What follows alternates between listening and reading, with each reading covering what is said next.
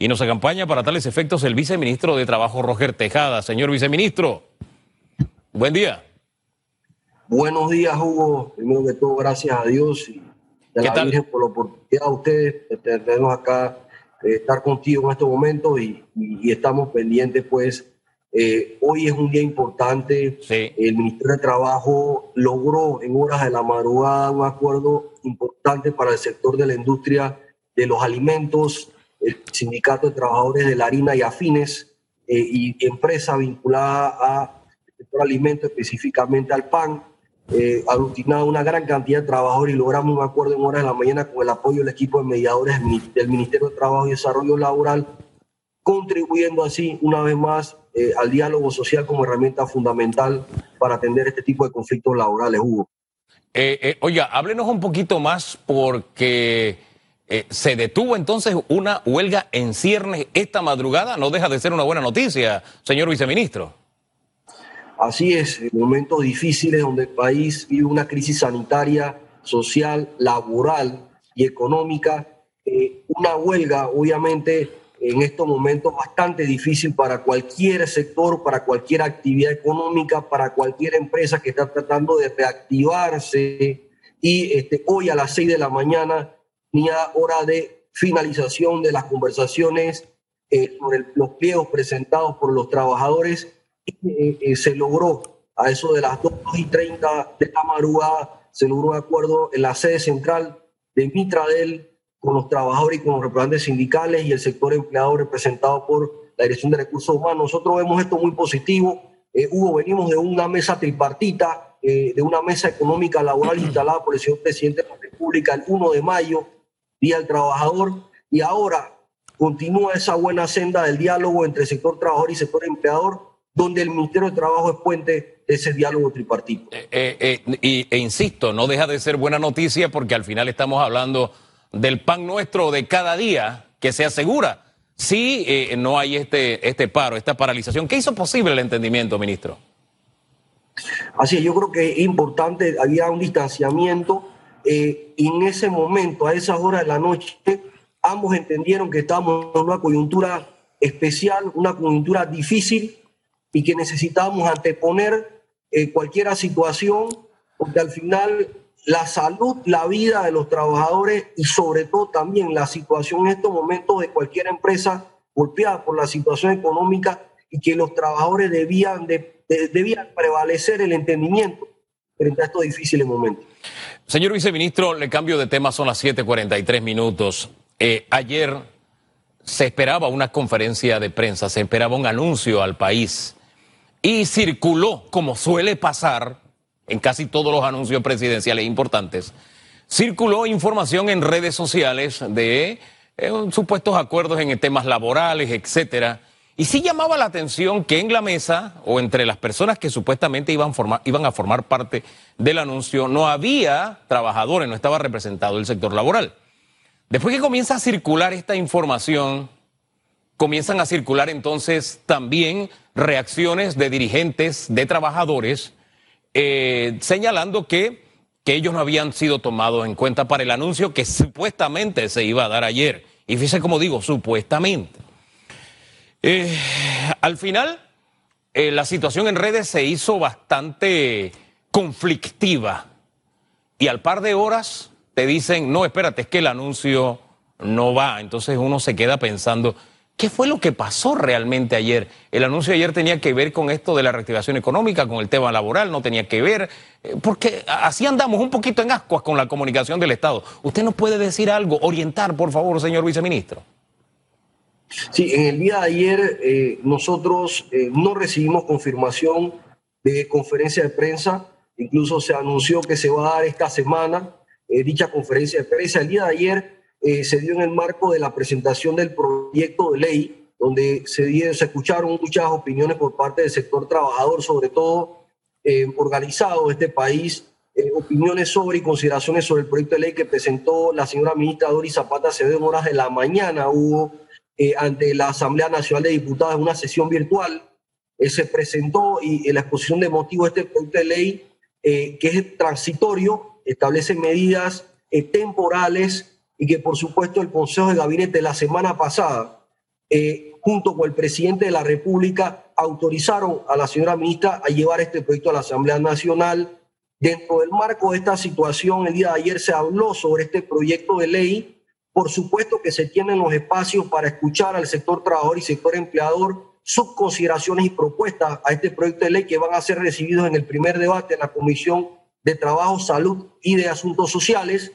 Y también ayer estuvo circulando información sobre eh, decisiones que va a tomar el equipo de gobierno, el órgano ejecutivo del señor presidente de la República frente a lo que se ha estado dando eh, y los índices de rebrote sobre el COVID-19. Hay que esperar esta semana, Hugo. Esta semana se va a dar la información, se va a dar detalle de decisiones que se van a tomar en las próximas semanas y que van a tener un impacto. Por supuesto, cuando la salud y la vida está en juego, va a ser información necesaria, información que va a ser conocida por toda la población.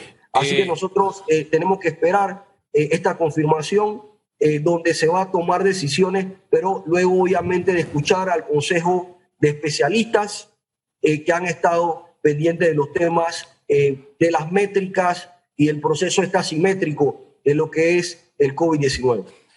Yo, yo estas filtraciones previas a los anuncios le llamo los nitolix, porque antes de que se diera, qué sé yo, la cuarentena, ya se había filtrado que venía la cuarentena.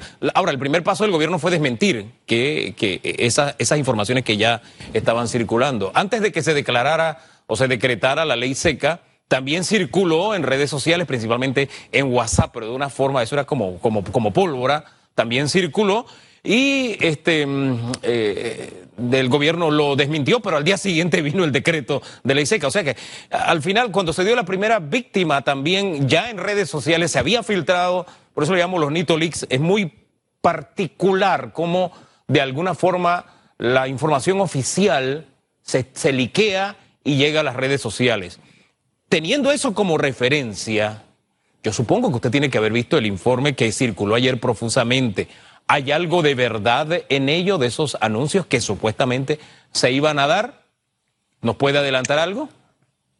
Bueno, Hugo, hoy solamente fuimos informados, eh, Hugo, el día de ayer, que el día de hoy en Consejo de Gabinete se van a plantear algunas situaciones.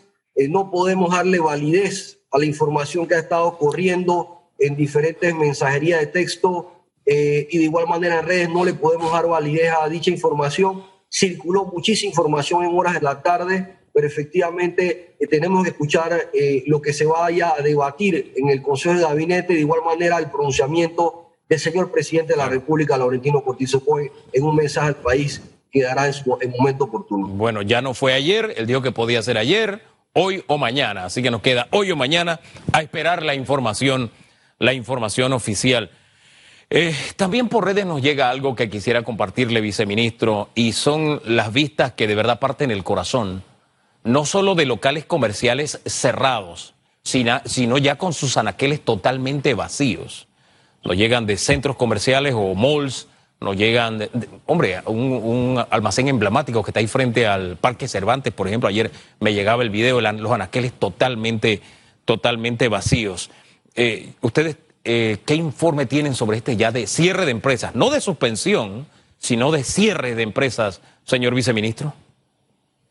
Sí, nosotros en estos momentos, Hugo, no tenemos ningún reporte de cierre, de cierre total de empresas. Se han dado algunos ajustes en los inventarios de empresas, eso sí, se ha dado suspensión, se ha dado movilización de insumos, se han ubicado, hay productos perecederos, Hugo, que han tenido que trasladarse a otros comercios para que exista movilidad. Debemos recordar que existen algunos comercios que están cerrados todavía, algunas actividades económicas, y eh, se ha dado una especie de alianzas estratégicas en, medio de esta pandemia entre empresas para salir adelante. Ya el país demostró luego de eh, el 89 y 90, luego la invasión, donde la situación económica y el país fue golpeado eh, por la situación, obviamente, por lo que se estaba viendo en ese momento, pero ahora el mundo y el país eh, nuevamente tiene un nuevo reto, tiene desafíos importantes, pero ya la historia nos ha comprobado que hemos logrado cosas significativas importantes y podemos volver a hacerlo. Eh, nosotros en este momento hemos establecido con el proyecto de ley medidas para que las empresas puedan seguir operando y para que los trabajadores no sean más afectados de la situación que ya han tenido en este momento. Y también el señor presidente de la República ha anunciado algunos paquetes, eh, algunas medidas económicas, algunas medidas financieras y esperamos, obviamente, como él propiamente ha reiterado, que va a seguir anunciando al país algunas otras medidas progresivamente, como lo anunció sobre préstamos a las pymes, a las micro, pequeñas y medianas empresas, empresas y algunas otras medidas más. Eh, señor viceministro, a propósito del proyecto de ley presentado ayer, hablemos un poco de él. Dice eh, que es el proyecto para la protección de empleo. Eh, ah, detállenos un poquito lo que presentó el Ejecutivo ante la Asamblea. Así es, el día de ayer presentamos lo que es la extensión de la suspensión de los efectos del contrato mes a mes. Este proyecto de ley no tiene efectos sobre todos los trabajadores del país, sobre todos los trabajadores de todas las actividades económicas y diferentes rubros. Es un proyecto de ley destinado específicamente a las empresas que han sido afectadas por el COVID-19, por los efectos, eh, efectos directos e indirectos a niveles económicos y laborales, y también para esas empresas que están cerradas producto del cierre de, la, de los bloques, entiéndase, bloque 3, 4, 5 y 6.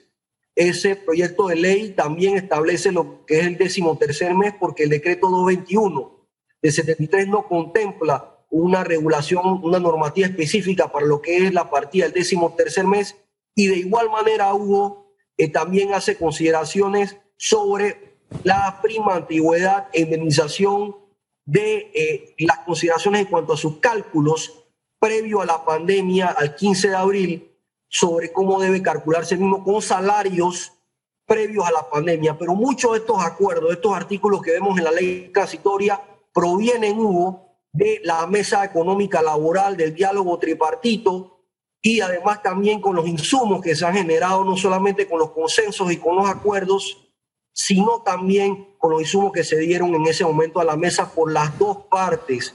Y si ustedes examinan el proyecto de ley, van a encontrar un proyecto de ley balanceado que mantiene los empleos, mantiene el mercado laboral y a la vez salvaguarda empleo. Y es que si mañana nos toca abrir porque los términos de la suspensión se, vencieron, no existe una normativa legal laboral que ampare a los miles y miles de trabajadores, más de 265 mil hubo trabajadores suspendidos que se encuentran esperando y estaban a la expectativa de este proyecto de ley que fue presentado oportunamente ayer por la señora ministra de Trabajo, y Zapata Acevedo. Algunos de los puntos específicos, señor viceministro, de la reducción, permite la reducción de la jornada laboral hasta en un 50%. ¿Cómo operaría el pago del salario al trabajador si eh, se aplica, por ejemplo, esta norma? Sí, es importante que de, este, de esta mesa tripartita se dieron consensos e insumos que llevaron al Ministerio de Trabajo a generar tres tipos de documentos legales que van en el marco de la jerarquía de las normativas y constitucionalmente hablando. Se estableció una resolución ministerial, se estableció un decreto ejecutivo y una ley, un anteproyecto de ley.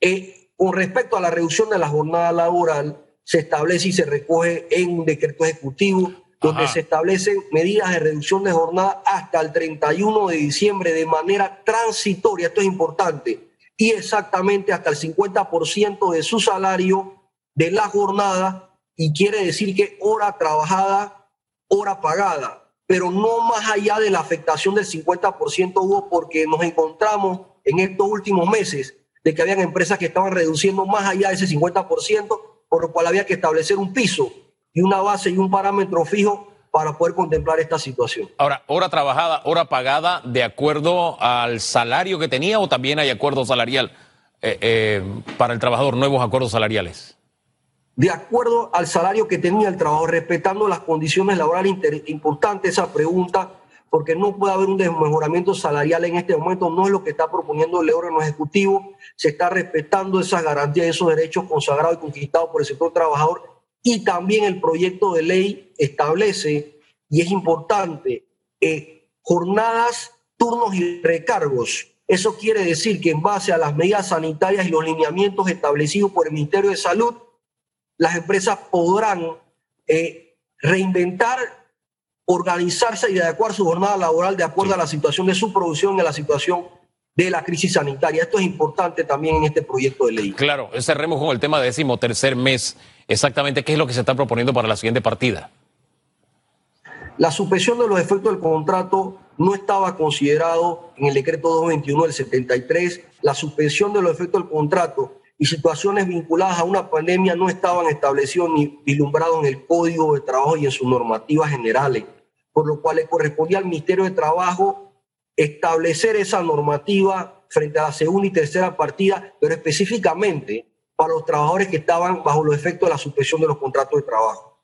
Se estableció tres clasificaciones o tres categorías. Los trabajadores que desde el 15 de abril a la fecha no hayan recibido, no hayan eh, laborado y generado ingresos y tuviesen la suspensión de los efectos del contrato, van a recibir el monto de 50 balboas, un monto fijo, un monto solidario por esta suspensión que obviamente ha afectado al sector trabajador. Luego también vas a tener la categoría de los trabajadores que parcialmente han estado bajo la suspensión de los efectos del contrato, que también van a recibir esta cifra y van a recibirla en base a un acuerdo que puede ser pagado en dos partidas, este décimo de 50 balboas, un décimo especial, un décimo histórico, y también vas a tener la categoría de los trabajadores que no han sido interrumpidos en sus ingresos, su fuerza laboral ha permanecido y ellos van a recibir el décimo tercer mes tal cual eh, ordinariamente se ha estado recibiendo, como establecen los decretos